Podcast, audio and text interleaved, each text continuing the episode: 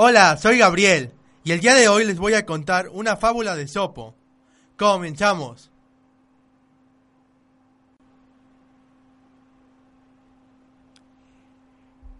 El caballo y el asno. Un hombre tenía un caballo y un asno. Un día, que ambos iban caminando a la ciudad, el asno, sintiéndose cansado, le dijo al caballo, Toma una parte de mi carga si te interesa mi vida. El caballo, haciéndose el sordo, no dijo nada al asno.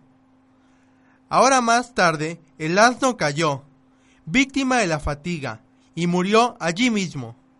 Entonces, el dueño echó toda la carga encima del caballo, incluso la piel del asno, y el caballo suspirando dijo, Qué mala suerte tengo.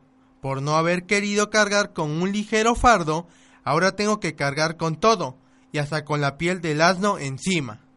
Moraleja.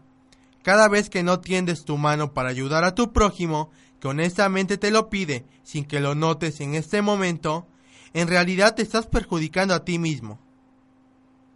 Esto fue todo por hoy. Espero haya reflexionado la moraleja. Nos escuchamos en la próxima.